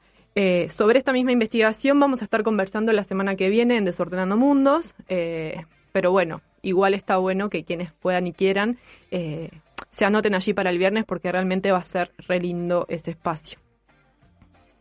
Y también los queremos invitar a suscribirse a Radio Pedal, apoyar este emprendimiento radial, a Casa en el Aire, aquí en la en el barrio, eh, sería Palermo justo esto, ¿está bien? Palermo Pleno, San Salvador y Martínez Trueba, eh, bueno, que nos recibe todos los miércoles, pero recibe a muchísima gente, muchísimas iniciativas barriales, olla popular que funciona el miércoles, eh, la propia radio, colectivos comunicacionales, juveniles, de derechos humanos. Bueno, acá se mueve un montón de cosas y es importante apoyar eh, este, esta, esta experiencia y este tipo de experiencias, como hoy hablábamos con el resto que, que, que van generando trama, van generando solidaridad, van generando espacio de encuentro y nos permiten físicamente, materialmente, tener lo necesario para hacer lo que queremos hacer. Así que bueno, si pueden, aporten un dinerillo ahí a la suscripción de Radio Pedal. También está haciendo una suscripción para apoyar la actividad económica de la gente de Bibliobarrio. Eh, seguramente en los próximos días nos estén mandando algún audio para explicar bien cómo es, pero si eh, conocen Bibliobarrio y quieren apoyarla, seguramente ahí en redes sociales, seguramente no, en redes sociales de Bibliobarrio está un poquito la movida o pueden enterarse por ahí y si no la conocen es uno de los tantos colectivos que invitamos a acompañar y a conocer, hay algunas entrevistas de los programas eh, pasados eh, y bueno, por ahí, capaz que para irnos, eh, contarles un poquito la música que estuvimos escuchando, además de la que puso Ceci, eh, en los cortecitos y en las tandas fuimos escuchando otros temas que nos, nos parecía lindo que supieran. Sí, eh, que a veces nos olvidamos de, de compartir qué músicas escuchamos en el programa. La primera canción que escuchamos hoy es Lo que hay que recortar de la otra, una cantante española y un poco, bueno, con que estuvimos hablando de esta situación y de recortes y no recortes al principio del programa. Y eh, em, después, cuando escuchábamos la entrevista a las compañeras de Paso a Paso, eh, escuchábamos una canción de Papina de Palma, Los Árboles, eh, también muy linda de su último disco. Así que nada, música de todos los lugares, de cantantes mujeres en este caso. Nos acompañó hoy en un tono más tranqui porque bueno, sabíamos que después se venía la música que traía Ceci para levantar un poco el miércoles, ¿no? Así es. Y por ahí nos despedimos, mandándole un abrazo, eh, un abrazo, un afecto a toda la gente que seguramente eh, estén siendo días intensos no solo para nosotros, sino para todos. Así que bueno, nos volvemos a encontrar el miércoles que viene para seguir acompañándonos.